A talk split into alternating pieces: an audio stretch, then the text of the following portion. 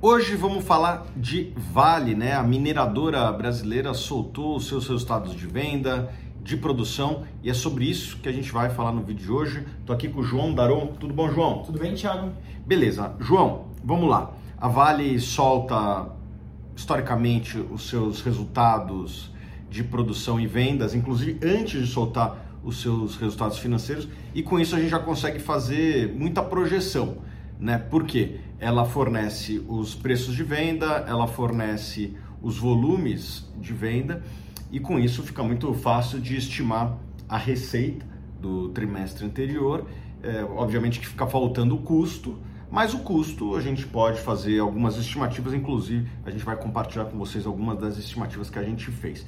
Bom, João, vamos falar do resultado operacional da empresa, o que, que ela divulgou para a gente. Primeiro, produção. Tá, a produção da Vale, quando a gente pega todos os minérios que ela produz, né, todos os metais, uh, existe uma grande concentração na sua receita em minério de ferro. Então vamos abordar principalmente esse tópico, né? Quando a gente pega e faz uma comparação anual, e para esse exemplo é bom você fazer uma comparação anual, porque cada trimestre tem suas peculiaridades ao longo do ano, tem uma sazonalidade, a gente vê que teve uma queda na produção na comparação do terceiro trimestre de 2022 com o terceiro trimestre de 2023, uma queda de 4%. Né? E quando a gente quebra essa quebra, quebra essa queda e tenta entender por que, que ela caiu, basicamente foi por alguns problemas operacionais dentro das minas que diminuiu sua produção em 4%. Mas não me parece preocupante. Eu acho que é interessante comparar com o ano passado mas também é importante comparar com o primeiro semestre deste ano. O primeiro semestre do ano de 2023, né, esse ano, foi um primeiro trimestre desafiador para a Vale em termos de produção e em termos de vendas. Né? É, a empresa produziu menos e vendeu menos ainda, ficou com um estoque grande. Esse acho que deve ter sido o primeiro trimestre em muito tempo que a empresa ela vendeu mais, ó, vendeu cerca de, de 69 milhões de, de toneladas, né, mais do que produziu. Né? Então ela está, de certa forma, é, desestocando pela primeira vez em muito tempo. O primeiro trimestre foi bastante fraco, o primeiro trimestre ele teve problemas operacionais até por questões climáticas, né? eles falam que teve chuvas que atrapalharam a produção, né? a, mineração ela é uma indústria a céu aberto, né? então quando o tempo atrapalha, atrapalha de fato a produção né? E ela teve esses problemas no primeiro semestre que atrapalharam e agora estamos voltando, vamos dizer assim, para patamares melhores do que no primeiro semestre. Então eu vi é, como positivo este resultado. O mercado talvez esteja é, vendo de uma outra maneira, está caindo as ações hoje, um pouquinho lá, caindo uns 3% é, eu, eu acho que foi um resultado de recuperação. Talvez os outros estavam esperando uma recuperação maior. Também tem, que, tem questões, tem questões de, de preço do minério de ferro, né, que impactam no dia a dia ali do preço. Então não é só o relatório de produção que está impactando é, na cotação. É, a gente já vai falar também da cotação, né, é um múltiplo baixo. E em preços, né, o, o preço do minério de ferro foi um preço bom. Né? O preço aqui foi de médio de 105 é, reais a tonelada, né? Para vocês terem noção, aqui no segundo trimestre foi 98, estou falando em dólar, tá? E no terceiro trimestre do ano passado, né? ou seja, um ano atrás foi 92. Então teve uma melhoria do preço em dólar e o dólar ele teve uma característica no terceiro trimestre ele começou mais baixo, provavelmente quem, quem acompanha mais dólar aí deve lembrar que bateu 4,75 dólar ali e hoje já está na casa do, do 5, estava vendo agora, está 5,07, chegou a bater 5,15 uns dias atrás. Então o, o minério de ferro ele é cotado em dólar e o dólar ele foi subindo ao longo do trimestre, ou seja, a lucratividade da Vale ela foi praticamente melhorando mês a mês ao longo do trimestre e o preço do patamar do dólar atual, né, do quarto trimestre, está muito mais próximo do final do mês do que no começo do mês. Isso deve garantir uma rentabilidade adicional. Então, olhando esses números, a empresa aumentou produção, aumentou vendas, o preço do, do minério foi melhor e o dólar subiu. Tudo indica que teremos uma receita num patamar muito bom.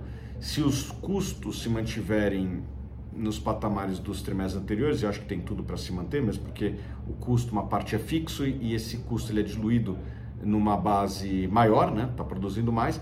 Então a tendência é que tenha é, resultados muito bons e a Vale está tendo uma política bastante generosa de, de retornar capital aos seus acionistas, seja através de dividendo, como também através do programa de recompras, que inclusive continua sendo executado mês a mês. Mês passado ela, ela comprou, você se lembra? Era por algumas centenas de milhões de reais.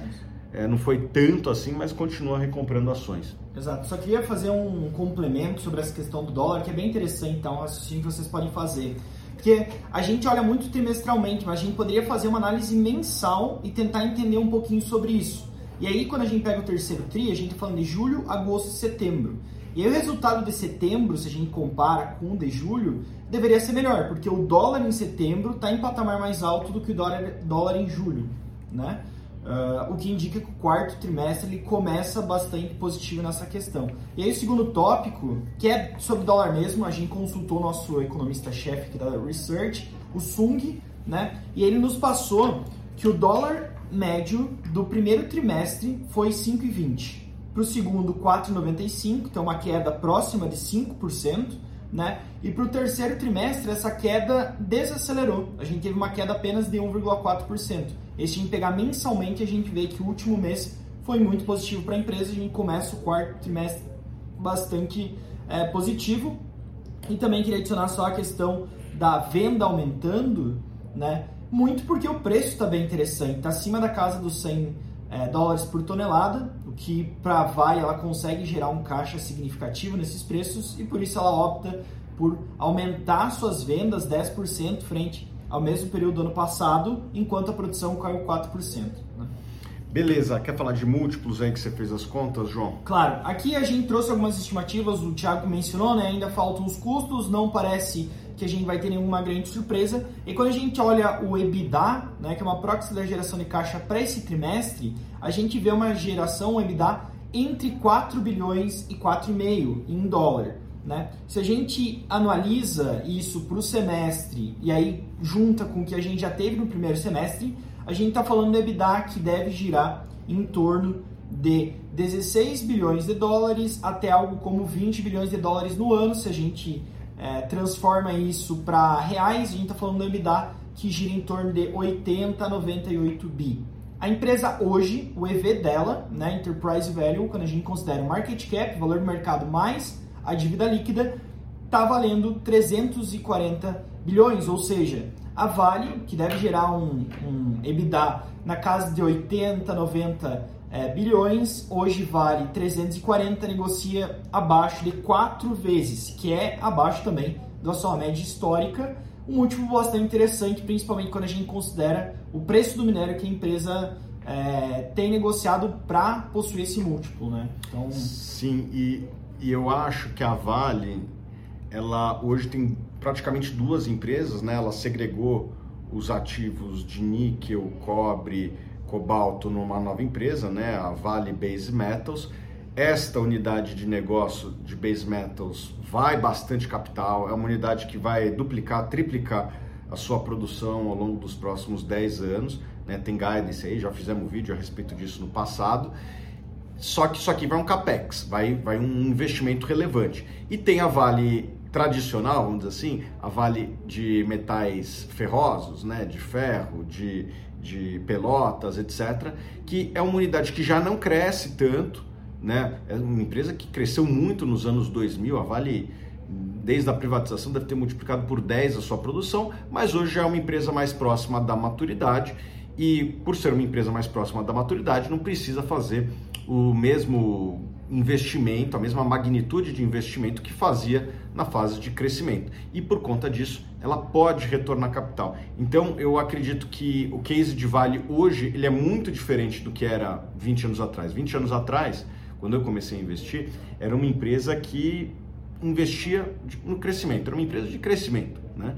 Hoje, ela é uma empresa de crescimento menor, porém, qualquer notícia boa, ela pode pagar dividendos e tem pago dividendos bastante expressivos, né? Se você somar é, dividendos mais recompra, acho que no último ano ela deve ter pago quase 20% de retorno aos seus acionistas e eu acho que nesse patamar de preço ela tem condição de pagar algo com 15, 20% do, de geração de caixa para os seus acionistas e tem feito isso com uma certa recorrência. Me surpreenderia se não fizesse. O que faria ela não fazer isso? Um grande M&A, mas não me parece que uma fusão e aquisição está nos radares hoje, uma coisa grande, né? Talvez uma outra coisinha pequena, né? Mas assim, coisas grandes, é, mesmo a Vale e outras empresas de mineração no mundo, elas estão sendo bastante tímidas em fusões e aquisições.